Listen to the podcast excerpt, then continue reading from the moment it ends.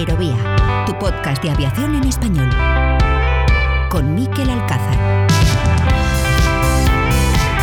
¿Qué tal? Saludos, ¿cómo están? Sean bienvenidos a un nuevo capítulo de Aerovía, empezando poco a poco a retomar la actividad tras unas semanas de parón, un parón forzado que se adelantó a lo previsto, pero en todo caso, un parón por un motivo muy positivo como es la baja de paternidad de quien les habla. Iremos poco a poco retomando la actividad, como les decía, en esta época clave del año que ya arranca para el sector con la llegada de la temporada alta de vuelos en Europa, en Estados Unidos y en todo el hemisferio norte, con la llegada cada vez más próxima de un verano que este año puede ser de récord si se cumplen las previsiones más optimistas. Han pasado muchas cosas estas semanas en el sector aéreo, algunas de las cuales seguramente aparecerán aquí en los próximos capítulos. En este sentido, permítanme que destaque en esta portada el premio de periodismo de aviación en español Juan de la Cierva y Oces, que en su decimotercera edición reconoció un trabajo de este podcast, en concreto el doble capítulo especial La simulación aérea no es un juego, que se emitió aquí en Aerovía en los capítulos 67 y 68, además de un especial escrito en la página web de Hispaviación y que ha supuesto un reconocimiento francamente emocionante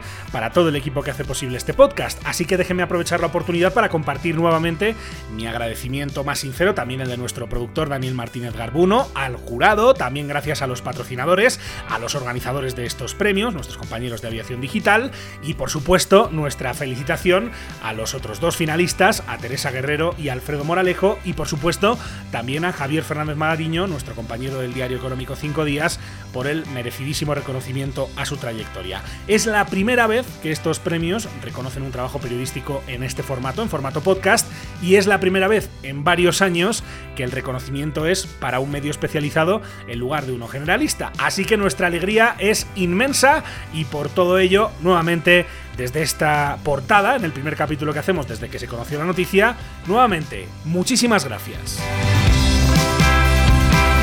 Y en esta vuelta progresiva a la actividad, este capítulo va a ser un tanto peculiar. No vamos a poner en marcha, como viene siendo habitual, el radar de aviación line. En esta ocasión tampoco van a escuchar a ninguno de nuestros colaboradores habituales. Hoy solamente les vamos a ofrecer la entrevista que grabamos a finales de febrero, que debía haberse publicado el lunes 27, el lunes 27, pero del mes pasado, y que no vio la luz por la llegada al mundo de la pequeña Pilar, que es el nombre de la nueva oyente que se ha incorporado a Aerovía. Pues bien, ese lunes 27, el de hace exactamente un mes, nuestro tema principal iba a ser el décimo aniversario del mayor aeropuerto industrial de España, el mayor aparcamiento de aviones de toda Europa. Nos referimos obviamente al aeropuerto de Teruel, con cuyo director charlamos hace unas semanas cuando se preparaban para una jornada de puertas abiertas con motivo de ese décimo aniversario, jornada que se celebró este fin de semana con la participación de nada más y nada menos que 10.000 personas. Es una entrevista que publicamos hoy en diferido en este capítulo que es el número 102 de Aerovía. Con la colaboración de hispaviación.es, aviación, drones y espacio por y para profesionales.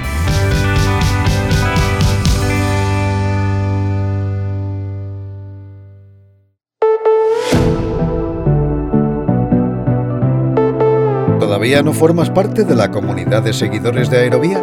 Búscanos en facebook.com barra aerovía podcast y síguenos en Twitter en nuestro perfil arroba aerovía podcast.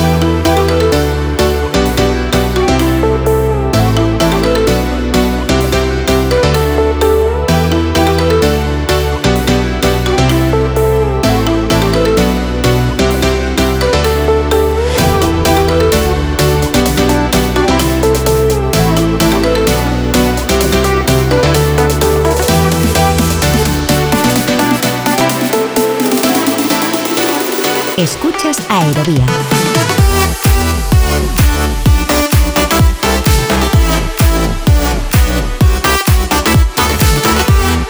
Crisis histórica que el coronavirus trajo al sector aéreo fue curiosamente la que planteó las mejores circunstancias posibles para que miles y miles de personas en todo el mundo supieran de la existencia de esta infraestructura, porque aunque su nombre ya había ido ganando protagonismo gracias a momentos puntuales, momentos de turbulencias como la quiebra de Transaero en 2015, no fue hasta el parón de la aviación mundial provocado por el COVID-19 que numerosos medios de comunicación nacionales e internacionales, algunos tan importantes como la CNN o Reuters, se fijaron en él. Hablamos, por supuesto, del aeropuerto aeropuerto de Teruel, el mayor aeropuerto MRO de Europa, un aeropuerto industrial, distinto en muchos aspectos al típico aeropuerto que se imaginan los usuarios del transporte aéreo, un aeropuerto cuyo director es Alejandro Ibrahim. Le saludamos ya. Hola Alejandro, ¿cómo estás? Bienvenido a Aerovía. Buenos días, ¿qué tal, Miquel? ¿Cómo estás? Muy bien, gracias. Encantado de saludarte, Alejandro. Es un placer charlar contigo. Estaba aquí haciendo memoria porque fuiste además de los primeros invitados de la historia de Aerovía. Curiosamente, hablamos en el capítulo número 2. Este es el capítulo número 102. Esto ha sido pura casualidad, lo prometo, em, que haya 100 capítulos de diferencia entre nuestra primera conversación y esta. En aquel capítulo, Alejandro, ese capítulo 2, insisto, cuando despegaba eh, Aerovía, eh, lo titulamos Aviones que no vuelan, ¿no? Hablábamos del mantenimiento de las aeronaves en aquella época. Claro, estamos hablando de finales de la primavera del año 2021. Eh, obviamente ha cambiado mm, del año 2020, perdón, ha cambiado muchísimo lo que lo que estamos viendo ahora con lo que teníamos entonces, ¿verdad? Afortunadamente. la verdad es que ha sido un cambio bastante radical. Eh, ya somos una realidad consolidada y, es verdad, han pasado, han pasado sin capítulos que me los los he escuchado todos, que ya sabes que soy un sigo bastante de cerca vuestro vuestro podcast porque es muy interesante para el sector de la aviación y la verdad es que, bueno, pues es un sector muy apasionante, ¿no?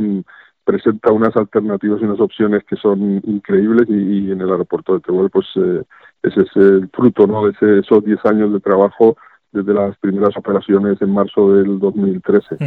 Te agradezco mucho que nos hayas seguido y bueno, para el capítulo 200, como volveremos a hablar con los oyentes, te, anotamos si te parece Alejandro, cuando toque para, para hablar de para hablar de, cómo seguir pues Yo encantado porque, porque estaría encantado. La verdad es que, sí, que el crecimiento que estamos teniendo, como, como estaba diciendo, es, es muy importante.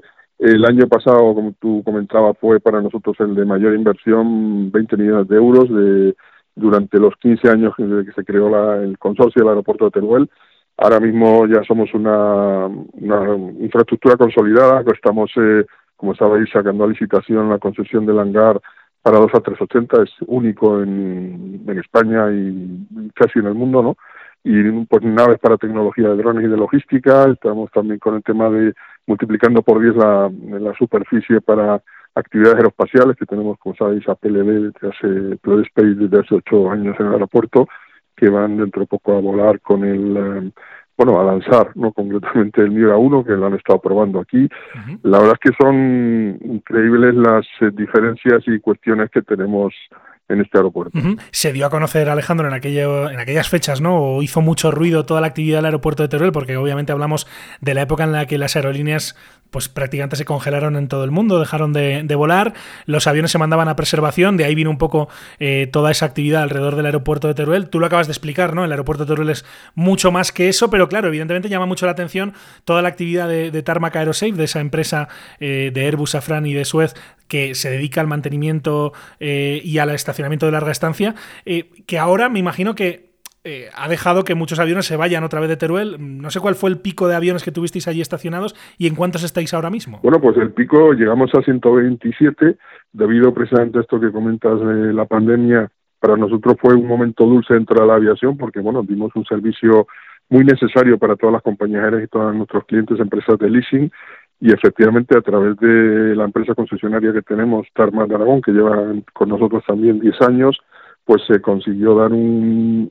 ofrecer un servicio muy eh, importante en aquel momento, que era preservar, mantener esos aviones que pues no podían volar por las circunstancias de la pandemia. Llegamos a tener, como comentaba, 127 aeronaves, pero tuvimos que habilitar zonas nuevas del aeropuerto, más de 60 hectáreas adicionales, en un tiempo récord de cuatro meses que tuvimos que sacarlo a concurso, adjudicarlo, hacerlo, en fin, fue aquello un poco algo frenético, pero bueno, dio, dio muy buen resultado, por eso fue un momento muy dulce que nos permitió crecer hasta el punto que ahora, eh, como sabes, hace un año ya hemos eh, expropiado dos millones de metros cuadrados adicionales y bueno, la semana pasada nos han aprobado ya la, la nueva declaración de impacto ambiental y es probable que el mes que viene tengamos aprobada esa, la zona urbanística para empezar eh, esa ampliación que nos convierte ya en el cuarto aeropuerto más grande de España en superficie, lo cual hombre, desde Teruel, iba a decir, eh, hasta, hasta tráfico internacional, pero hasta el espacio, ¿no? O sea que ahí estamos. Sí.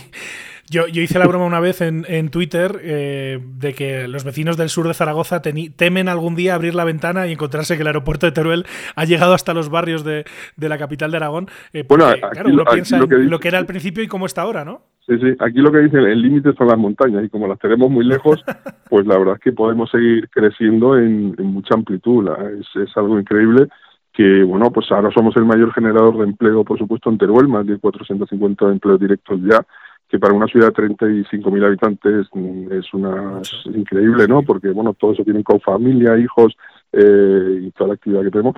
Y de aquí a cuatro años está previsto tener más de mil empleos directos, porque sabéis que tenemos una nueva concesión de con IAC, con International Aerospace Coating Spain, que, que bueno, pues se dedican a la pintura esto, la empresa pinta más de mil aviones en el mundo y, bueno, pues eh, han sido adjudicatarios del hangar de pintura y bueno, pues van a generar 80 empleos eh, ahora. También, por supuesto, tenemos el hangar que hemos comentado antes del 380, que generará también otros 220 empleos los próximos años. PLD, que como decimos, sigue creciendo, es decir, eh, la verdad es que las expectativas son bastante interesantes para el desarrollo de, la aeronáutica y aeroespacial en, Teruel. En ese eh, sentido, estamos muy contentos. Es un, polo aeroespacial, ¿no? Cada vez atrayendo más empresas de diferentes sectores y ahora te pediré que también hablemos de algunos casos concretos. Ese de la pintura, por ejemplo, es súper interesante, pero eh, obviamente lo que más llamado la atención, insisto, es la actividad de Tarmac por aquello de pues los A380, ¿no? Los aviones grandes, también aviones medianos que estaban allí en Teruel durante el coronavirus. Un dato, un dato, sí, sí, dime, dime. No, un dato curioso, un dato curioso del 380. El primer 380 nos llegó, además lo recuerdo bien porque es la, fecha de cumpleaños de, de, mi mujer, el 25 de abril del, del año 2020. Llegamos a tener 23, llegaron a llegar 23, es decir, más casi el, 10% de la flota mundial. Eh, y el primer avión 380, recuerdo que se fue en septiembre del 2021, el primero. Ya están previsto que se vayan más de 7 y hombre que cuando todo el mundo daba por terminado el proyecto del 380 como que se deja de fabricar y tal ver que luego empieza a volar y ver que sigue eh, surcando los aires del mundo y que han estado varios años a lo mejor alguno aquí en Teruel etcétera pues la verdad es que es muy apasionante no o ver el un Boeing 747 que estuvo siete años estacionado en el aeropuerto y que luego se va a Estados Unidos para hacer vuelos de carga aérea, dices, Dios, esto, es, esto es increíble cómo funciona el sector del transporte aéreo, ¿no? Claro. Eh, pues sí, todas estas cosas se ven en Teruel. Es lo, que te iba a decir, claro, de ver esa campa, ¿no? Esa plataforma enorme, esas fotos aéreas llenas de aviones, ¿no? Que en el momento de la pandemia, pues era sin duda un fiel reflejo de cómo estaban las aerolíneas, ¿no? Básicamente que no estaba volando prácticamente nadie por todos los confinamientos y todos los problemas que hubo. Ver que esa campa, de, digamos, poco a poco, pues se va vaciando de algunos de estos aviones, ¿no? Y mencionabas el ejemplo de la, de la 380. Ahora estamos, ahora estamos en torno a unos 80, a unos 80. Pero, pero sí, se están, se, estuvieron preparando Tarmac bastantes aviones desde, después del verano y efectivamente el número de, de aeronaves que están saliendo ahora pues es más que los que llegan.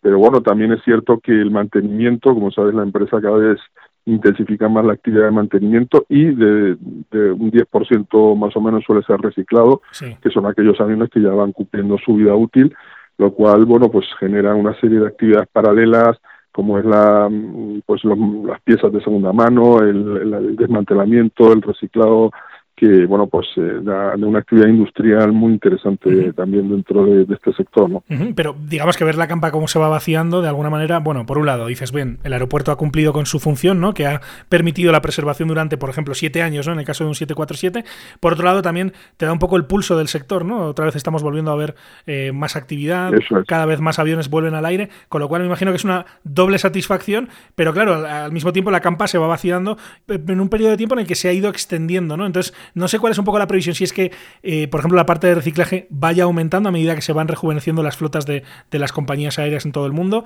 o, si, digamos, lo bueno es que se ve así. Esto es un sector, eh, bueno, es un sector muy dinámico, ¿no? Y está muy influenciado, como estás comentando, por las crisis. Y, bueno, no guste o no, las crisis existen y existirán. O sea, eh, esto sí, tenemos la crisis, bueno, la guerra de Ucrania ahora, estamos, eh, tuvimos la crisis financiera, eh, bueno, siempre ha habido algún problema de este tipo y, y es un sector que, este, que está muy influenciado por, por la situación económica. Lo cierto es que siempre, ahora mismo pueden haber unos treinta y pico mil aviones volando de transporte aéreo comercial en el mundo, el 10% de la flota, que son unos 3.000, suelen estar en tierra por diversas cuestiones, cambio de compañía, paso de empresas de leasing, termina los contratos, el avión ya lleva su vida útil, los tienes que pintar, los tienes que mantener, en fin, es un sector muy regulado, entonces esa actividad que antes eh, se podía hacer seguramente en grandes compañías eh, con sus centros de mantenimiento eh, expertos, ¿no? como podía tener Iberia o Lufthansa, eh, bueno, nosotros hemos llegado a casi el 30% de los aviones del aeropuerto han sido de Lufthansa. Es decir, estas grandes compañías ya están viendo las opciones de tener, tener el backup este de Teruel para, eh, digamos, e-, esa, ese mantenimiento necesario que es el back office ¿no? de, este negocio que no se ve, no es el clamor de ir en el avión y tal, pero que es necesario. Estos son máquinas y las máquinas hay que mantenerlas, hay que preservarlas, hay que cuidarlas y cuando no pueden volar, pues porque baja la demanda de tráfico, tienes que tenerlas en un sitio con expertos. No sé, estos aviones no están abandonados como alguien creyó al principio de que si el aeropuerto de Teruel se dedicaba a una especie de cementerio tipo Mojave, no tenemos nada que ver con eso. Sí. Pero bueno, entonces es la realidad que al final es, es lo que le está dando ese empuje, ¿no? De, en Europa no había instalaciones tan especializadas como nosotros y hemos cogido un sector muy creciente, ¿no? Tanto del reciclado como de ese mantenimiento hecho fuera de compañía que a ellos les permite obtener esas ventajas competitivas cuando a lo mejor no pueden crecer porque montar un hangar, hacerlo, fíjate, que el proyecto este, el hangar 380, llevamos desde el año 2017, desde que, desde que se hizo el proyecto, se ha tardado 15 meses en hacer la obra y lo hemos hecho en tiempo récord, ¿eh? porque no, el plazo ha sido el que estaba definido y lo acabamos dentro de un par de semanas. Pero claro. Ese hangar, perdona, eh, ese hangar, Alejandro. Eh, ese hangar, perdona, Alejandro, ¿quién lo va a operar? Pues lo, lo, hemos sacado a concurso ya, está ya, es una concesión a 25 años más 10 ampliables.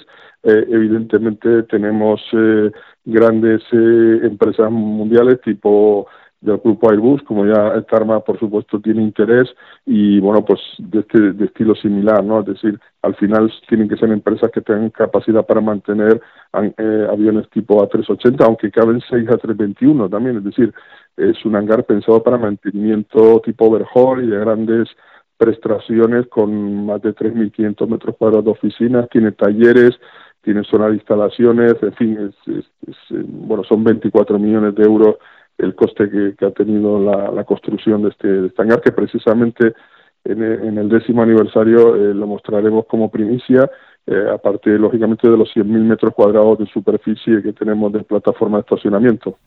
Ahora te voy a preguntar por, por, lo que tenéis preparado para, para, ese décimo aniversario, pero eh, me gustaría que echáramos un poco la vista atrás, eh, Alejandro, porque decías ah, ya 15, años desde que se pone en marcha el consorcio, este aeropuerto es propiedad, corrígeme si me equivoco, del gobierno de Aragón en un 60% ¿no? y del Ayuntamiento de Teruel en un 40%.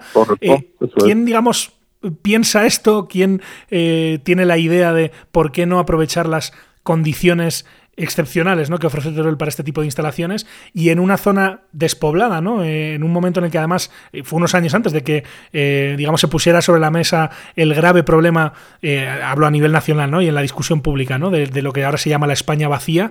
¿Quién tiene esa idea de esto puede ser un buen motor económico para la provincia? Sí, bueno, la realidad es que yo creo que fue, yo, bueno, yo llevo ya 10 años, como sabes, de, director, ¿no? desde que se puso en funcionamiento, pero efectivamente hubo un trabajo previo desde el año 2000, yo entré en el 2012, del año 2006 fue cuando se creó el consorcio del aeropuerto de Teruel, que es esa entidad que somos los gestores aeroportuarios pertenecientes al gobierno de Aragón, somos un aeropuerto autonómico, pero curiosamente estamos verificados como aeropuerto internacional no Schengen, es decir, nos vienen aviones de cualquier parte del mundo. Bueno, dicho esto, efectivamente, esto empezó siendo simplemente unos terrenos abandonados desde el año 1994 que pertenecían anteriormente al Ministerio de Defensa que los, eh, bueno, se salió al ayuntamiento, el, el, ayuntamiento de Teruel tenía esas 200 hectáreas adicionales de lo que era el antiguo polígono de tiro, pues eh, en un momento determinado habían pasado 10 años de aquello estaba inutilizado y bueno, pues eh, se pensó en, en poder utilizar esa infraestructura viendo un poco la circunstancia de la crisis 2008, etcétera, que no había un, bueno, pues tampoco tenía mucho sentido hacer un aeropuerto de pasajeros en una capital de 35.000 habitantes, pues se planteó esa idea industrial, muy, muy pensada a lo mejor inicialmente en el tema de reciclado y muy pionera porque no existía en Europa eh, instalaciones de estas. Pensar que Tarmac se creó en el año 2007 como una, un proyecto europeo de, con un TER bajo, es decir, con un eh, desarrollo innovador, pero todavía no era ni empresa ni nada. O sea, entonces eh, fue una idea muy pionera de, en aquel entonces eh, Marcelino Iglesias, esto, y Marcelino Iglesias, eh, Simón Casas, es decir, personas que estaban en el gobierno apoyaron conjuntamente con, con el gobierno y el ayuntamiento crear ese consorcio y hacer ese aeropuerto bueno, que fue muy criticado, como, como no podía ser de otra manera, ¿no? Porque, bueno, al final dice, oye, pues esto, esto vamos a tirar y tantos aeropuertos en España y tal. La realidad es que no lo enfocamos a, desde que yo también estoy como director, a esa actividad industrial y yo creo que es lo que le ha dado un empujón eh, increíble y una actividad pues que era necesaria cosa que al final pues hay aeropuertos que tienen una capacidad como aeropuerto turístico aeropuerto internacional mm, tipo hubs o tal y faltaba en España precisamente ese aeropuerto eh, de, de, opción de mantenimiento, estacionamiento y reciclado como tenemos aquí, que lo está cubriendo con creces eh, en Teruel, se está cubriendo y bueno, eh, ya no es a nivel español, es a nivel mundial, ¿no? El, el, alcance que tenemos. Tú lo decías, es la época de la crisis eh, financiera, 2007-2008, inicia las obras en 2009, eh, recuerdo, recuerdo a los oyentes, ¿no? Son años de, de muchos problemas económicos en España, eh, en 2012 se finaliza el hangar, hablamos además de aquella época en la que había mucha crítica pública a aeropuertos que habían sido ciertamente en aquel momento un fracaso, ¿no? Y que se habían pensado como aeropuertos de pasajeros, por ejemplo Castellón, por ejemplo Lleida, por ejemplo Ciudad Real, ¿no? Aeropuerto que quiebra en su día, con esa idea original claro. de ser una especie del aeropuerto de Madrid Sur, y en ese saco la gente, eh, mucha gente desde el desconocimiento mete a Teruel, ¿no? Y ese es un poco el, claro. el, el escenario que te encuentras claro, cuando llegas como director. Que, pero fíjate que a diferencia de, esa, de esos ejemplos que pones, claro, aquí ya se pensó en esta actividad, precisamente nuestra terminal era pequeña, habíamos todo el aeropuerto había costado 38 millones de euros, que eso, vamos, prácticamente es el coste que tiene una terminal pequeñita de cualquier aeropuerto de España, y era todo lo que había toda la pista, la campa, eh, la terminal, la central eléctrica, o sea, ya se pensó con una inversión bastante comedida y, muy eh, pensada en, en el crecimiento paulatino en función de la actividad que se fuera haciendo. De hecho, hemos continuado invirtiendo en estos 15 años como te digo, 20 millones el, el año pasado, pero anteriormente pues eran mm, cantidades más eh, pequeñas, pero siempre he pensado en, en la actividad que iba en, en, el sentido que iba creciendo, ¿no? Si teníamos eh, pues eh, aviones, pues eh, vamos a hacer temas relacionados con eh, combustible, pues vamos a hacer una plataforma de esto, vamos a ampliar la campa poniendo más estacionamiento de, y bueno, pues ese poco a poco y, y en función de ese crecimiento que luego hicimos planes estratégicos y directores a 10 años que, que luego se nos acortaban a dos, porque claro, nadie preveía todo esto que hemos visto claro. luego, ¿no? que la, la industria pues, ha ido creciendo demasiado deprisa y en el sentido que a nosotros pues nos, eh, nuestras ideas originales nos han favorecido, ¿no? Uh -huh. sí, ciertamente. Eh, he mencionado el aeropuerto de Ciudad Real, Alejandro, porque en su día, cuando, insisto, se crea un poco con la idea de servir como aeropuerto del sur de Madrid, ¿no?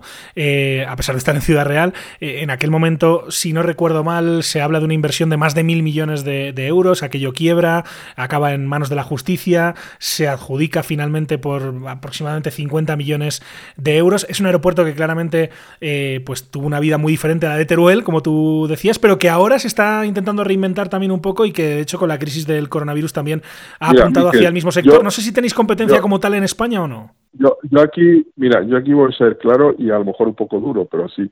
En el mundo hay 5.000 aeropuertos, es decir, mmm, con todos mis respetos, este, que me, este aeropuerto que menciona, del cual creo que no tenemos nada que ver, primero porque eso es una inversión privada, eh, nosotros somos una entidad pública 100%, mm. en fin, eh, y, y, hay muchos modelos de negocio dentro del sector aeroportuario. Ya no digo con el tipo de accionistas, sino con el tipo de actividad y cómo se ha gestionado. Yo no, a ver, no me voy a poner a criticar sí o no, eh, porque luego también está la red de AENA, en la que, bueno, pues yo estuve, como sabes, trabajando también en INECO durante 13 años, sí. eh, que me valió como experiencia profesional también para...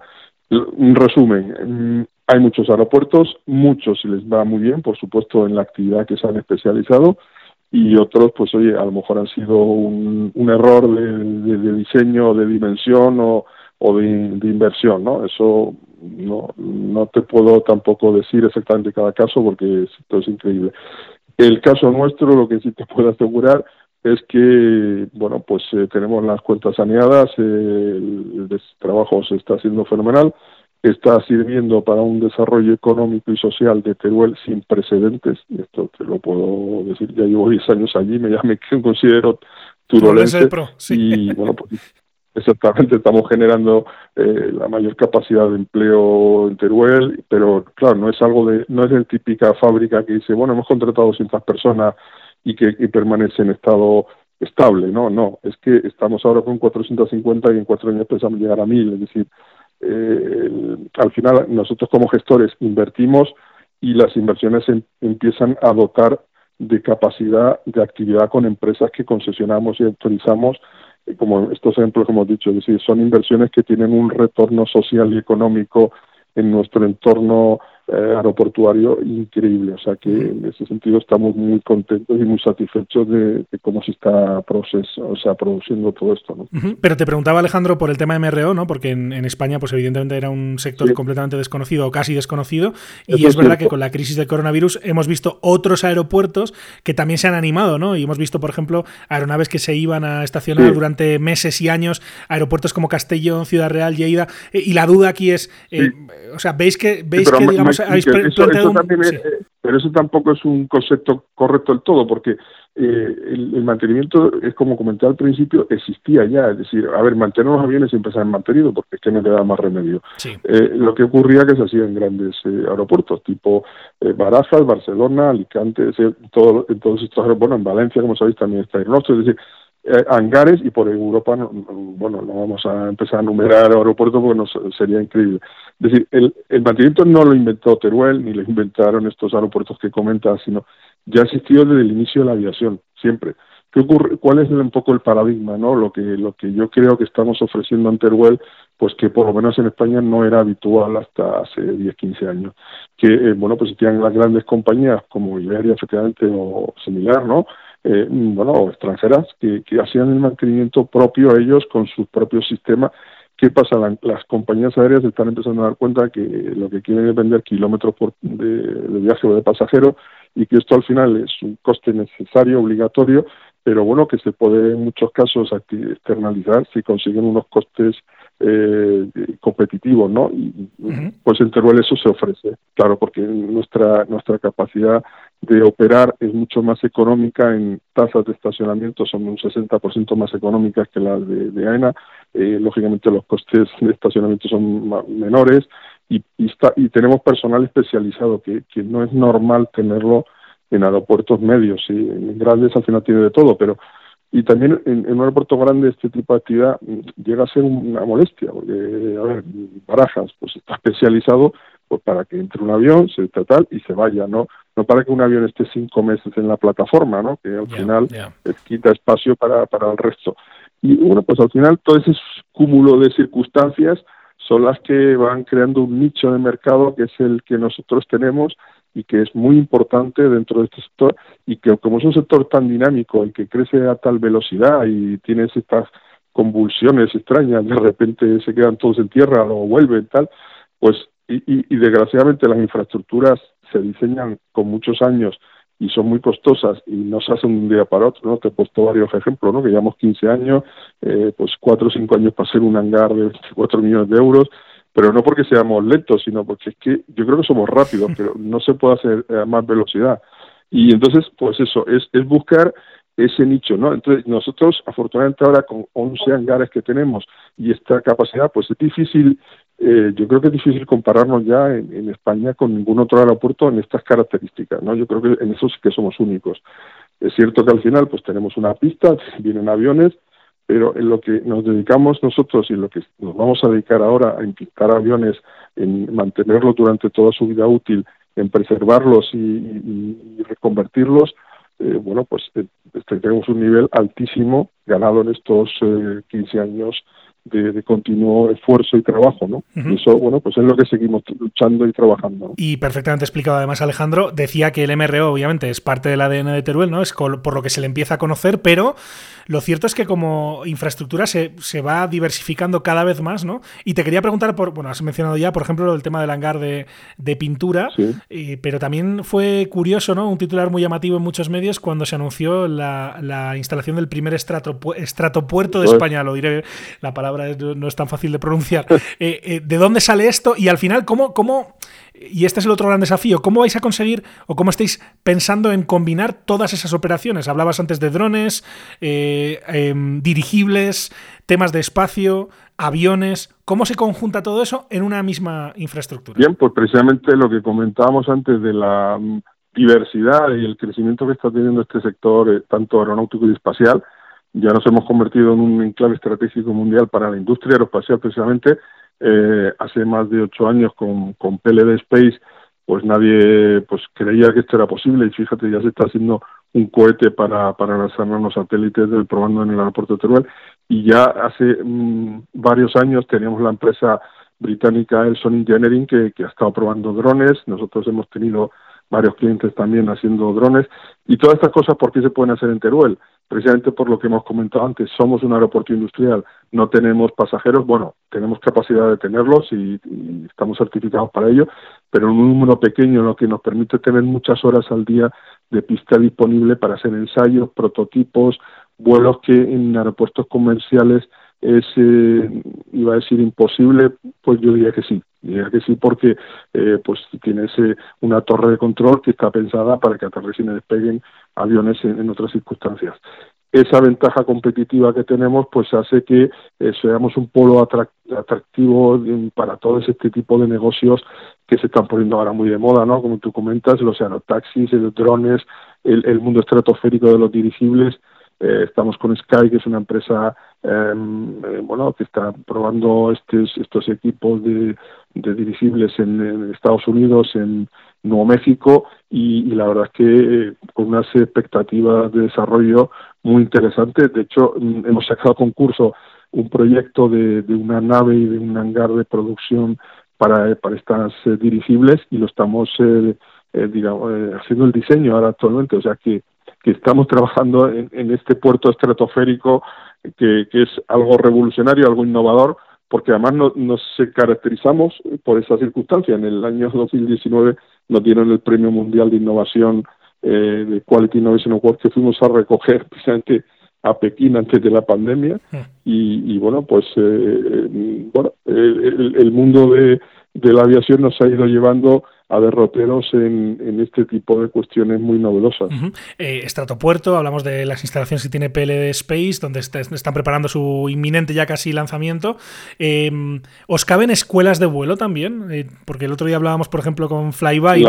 pero, pero, ¿os cabe una operación como tal continua de escuelas de vuelo en un aeropuerto como Teruel? ¿O, digamos, vais por otros derroteros? Nosotros tuvimos a Flytime Aviation durante más de tres años y es una empresa eh, británica estaban aquí por una ventaja, lógicamente, de las condiciones climatológicas, sol, etcétera. Somos el aeropuerto de más altitud de España, se puede volar porque no hay, congestión de tráfico. Mm, ¿Qué ocurrió? El tema del Brexit pues hizo que se replantearan volver a su punto de origen. Eh, ¿Seguimos teniendo escuelas de vuelo? Sí, y muchas. Eh, hoy, por ejemplo, hemos tenido más de veintipico operaciones. ¿Qué ocurre con, pues hacen tomas y despegues? En este caso, eh, las escuelas tienen sus bases pues en Valencia, Zaragoza, Madrid, cuando que sabes que hay varias, en, eh, cerca, en aeropuertos cercanos. No tenemos una base permanente, cierto, mm, pero no es un tema que tampoco nos preocupe mucho porque bueno eh, vienen vienen vienen aviones de este tipo al aeropuerto y bueno podría existir esa posibilidad sí. Mm, es cierto que a lo mejor echa un poco para atrás el tema de no ser una capital grande es posible que algunas eh, escuelas de vuelo, pues al final lo que están buscando son clientes que son personas que, que quieren pilotar estos aviones y bueno, pues veces eh, pues se instalan a lo mejor en ciudades más mayores o más... Pero bueno, no, no, no estamos preocupados con este asunto porque, digamos, eh, el cliente lo tenemos, ¿no? Y, y, y, no es uno, sino son de varias compañías, ¿no? Tipo Airpool o Panamedia, en, en Flyby también vienen. Es decir, vamos conjugando con todos y nos llevamos bien con todos. Muy bien, muy bien. Eh, en su día me acuerdo que hablábamos de cómo era la aproximación a, Teruel, el tema de la frecuencia aire-aire, nos hablabas un poco de la idea de instalar AFIS, de que se había puesto un PAPI. Eh, en, cómo, estáis ahora mismo? Y sobre todo, no sé si tenéis planes de, viendo un poco cómo se está intensificando la actividad, de, hacer algún cambio en este sentido. Bueno, nosotros eh, estamos trabajando con ENAI en, en, el tema de GPS para aproximaciones EGNOS y bueno, es, es algo que, ya estamos, eh, ya se han hecho las pruebas, que lo estuvimos haciendo con, eh, bueno, con una empresa que nos eh, hizo el estudio, Chorronat concretamente, y, y también con GM, Grupo Mecánica del Vuelo para temas de satélites, y la verdad es que tenemos las condiciones idóneas en ese sentido. hemos hecho también las aproximaciones, esto, temas de balizamiento en la pista para vuelos nocturnos, se pueden hacer vuelos nocturnos en VFR, Em, lo cierto es que, mm, como al final tampoco tenemos operaciones aéreas de, comerciales de grandes aeronaves, pues no está siendo un hándicap. Y, puesto que no tenemos muchas operaciones, eh, bueno, pues eh, permite también más libertad eh, de movimiento eh, operativo. Es decir, el aeropuerto está abierto 10 horas al día. Mm, y como, como no hay un tráfico rodado muy elevado, pues, eh, pues desde AESA pues se nos permite tener esta capacidad de, hacer vuelos en UG. Y luego, curiosamente, y esto lo digo y la gente no se lo cree porque, bueno, tenemos la fama de que es un sitio frío, que eso es bueno para la aviación, pero las condiciones climatológicas son excelentes, es decir, más de 255 días al año de sol y es muy difícil tener malas condiciones meteorológicas en el aeropuerto. No se desvían casi ningún avión nunca a ningún otro lado. Entonces, eh, bueno, llueve, sí, alguna vez, pero cuatro cotillas y, nieva muy poquito. Todo este invierno no nos ha llevado, no nos ha nevado ninguna vez, o sea que, y fíjate que estamos a mil y pico metros de altura, ¿no? Sí. bueno, ahí está un poco, esas circunstancias pues nos ayudan, a, en fin, cuando lo necesitemos lo tendremos, pero es cierto que, que no queremos que tampoco sea un, eh, nos eh, encorsete, ¿no? Que nos, no nos permita seguir trabajando en, en la actividad nuestra que es eh, el mantenimiento de fundamentalmente de aviones y, y a lo que nos estamos entrando. ¿no? Eh, un aspecto fundamental también del aeropuerto y de la provincia de Teruel eh, y de la capital, evidentemente turulense, ha tenido que ver con el espacio en los últimos años. De ahí nace también un poco la candidatura para albergar la Agencia Espacial Española, eh, que además durante un tiempo hubo grandes esperanzas, ¿no? sobre todo cuando se publica inicialmente o se, se dan a entender un poco cuáles van a ser eh, los criterios, se habla un poco del, tema de la despoblación. Obviamente Teruel es una de las provincias. Sí, dime, No, que yo todo esto lo, lo viví, porque lógicamente al final somos aquí los que somos, lo vivió como una oportunidad y de hecho fue así, porque al final el que se nos conociera, el que se hablara de nosotros, como se suele decir, que hablen bien de ti aunque sea mal, en este caso yo creo que hablaron muy bien, pues la verdad que ha sido genial. Entonces a partir de ahí es que no paran de llamarnos, qué tal, que no sé qué, en fin, estamos con, con clientes que tienen interés en operar en el aeropuerto, es decir, que lo de la Agencia Espacial Española, mm, ojalá vengan 20 más, porque nos ha venido muy bien. Sabíamos que las condiciones eran complicadas, ¿no? Porque, o sea, 21 candidaturas, pues oye, pues eh, hombre, hay que ser realista, ¿no? Eh, no somos únicos en España y a pesar de eso luchamos, vamos, con, con todos los dientes ahí entre todos, muy bien, lo pasamos, yo creo que es genial. Eh, o sea que yo la experiencia fue muy positiva. Los resultados muy buenos, hemos conseguido tener buenas eh, relaciones con, con, con, el comisionado del Pertero Espacial, que ha estado por aquí, estuvo el 1 de febrero en unas jornadas, el, el director técnico también, y, hemos tenido reuniones con ellos, y como ya sabes, mm, se va a presentar PLD Space en la parte de lanzadores, tenemos algunas empresas en Aragón, centros tecnológicos, bueno, yo ya sabes que soy el, presidente del clúster aeronáutico de Aragón. Sí, sí, sí, sí. Pues hemos crecido, hemos crecido en más de un 20% en menos de un año en el número de empresas, o sea, eh, hay como una especie de, de ebullición, ¿no? De, del, tema espacial que, oye, ojalá, ojalá esto siga esta ola porque creo que es beneficiosa para España y lo está haciendo también para Aragón y Teruel.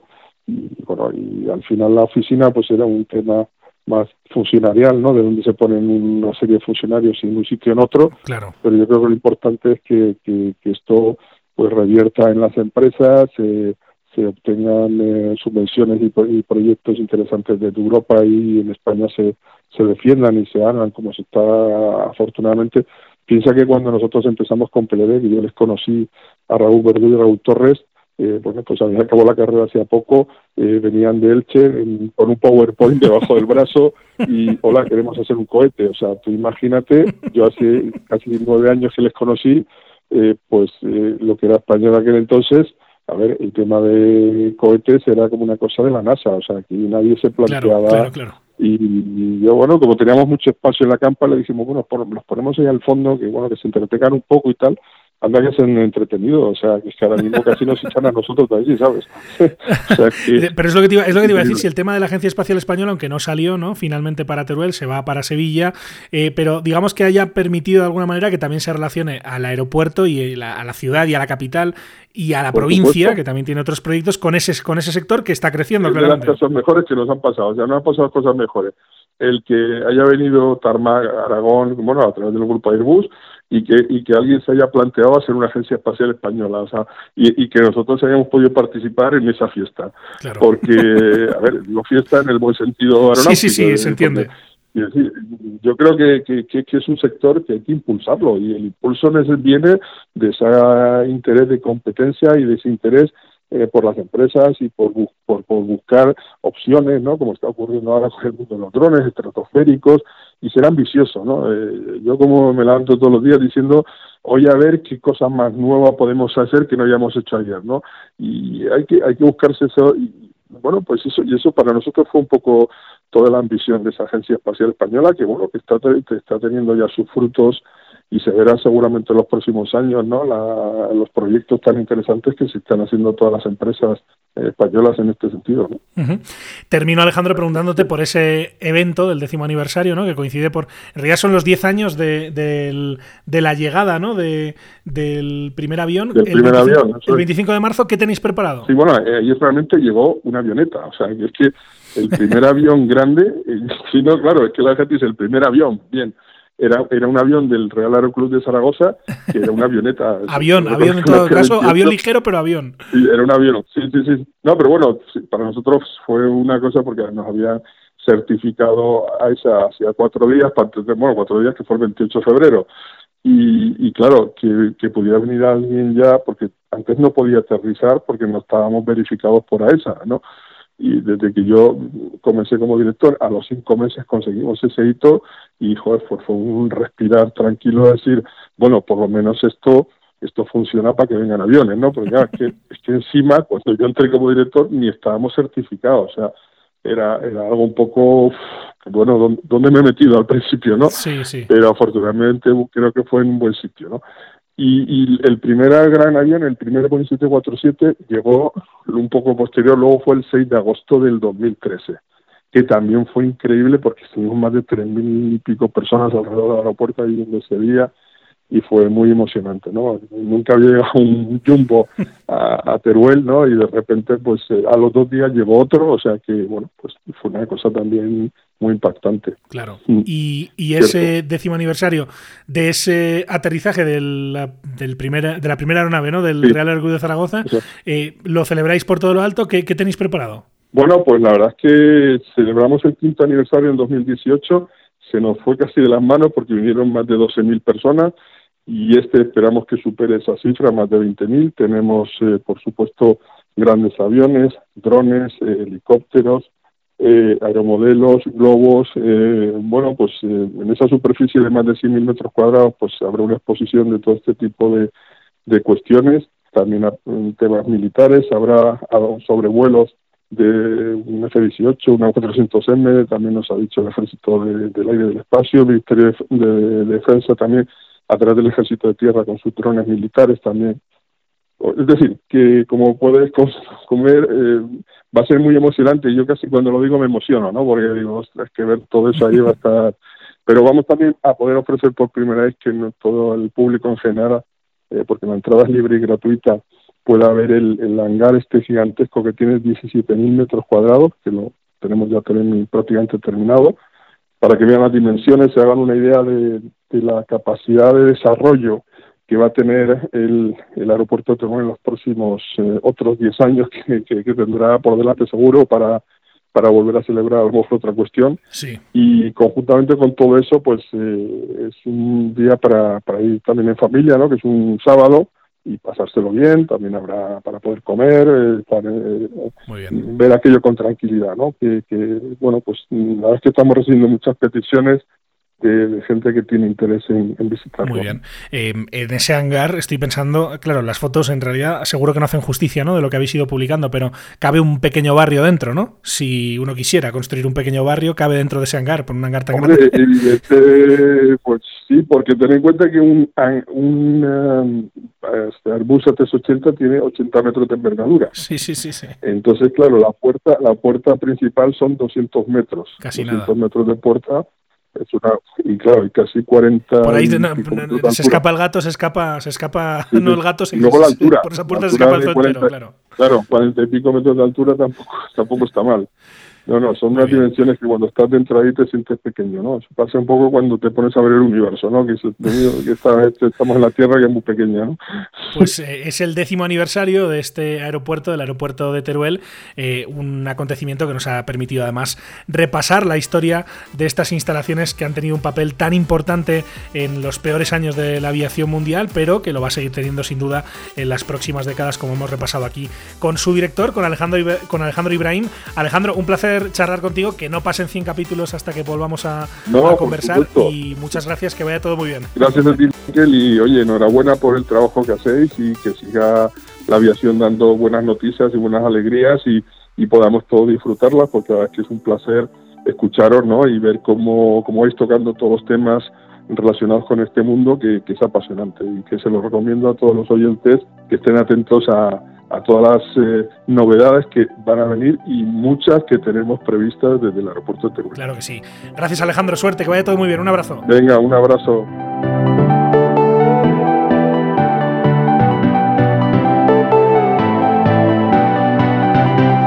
Así llegamos al final de este capítulo singular aquí en Aerovía. A la vuelta de Semana Santa nos encontramos nuevamente con ustedes. Mientras tanto, recuerden que pueden encontrarnos en hispaviación.es, en www.aerovía.net, así como en facebook.com barra aerovía podcast, en los perfiles en las redes sociales de Hispaviación y también en Twitter, en nuestro perfil Aerovía Podcast. Además, como siempre, les invitamos a suscribirse si no lo han hecho todavía en cualquiera de las principales plataformas en las que se puede escuchar Aerovía. Estamos en todas las importantes, en Spotify, en Apple Podcast, en Evox, en Tuning, en Podbean, en Audible, así que ya saben que donde quiera que nos escuchen, donde quiera que estén suscritos, valoramos mucho cualquier comentario, cualquier crítica, cualquier sugerencia que nos hagan llegar por cualquiera de las vías de contacto que tienen a su disposición. Muchísimas gracias por estar ahí y hasta la próxima.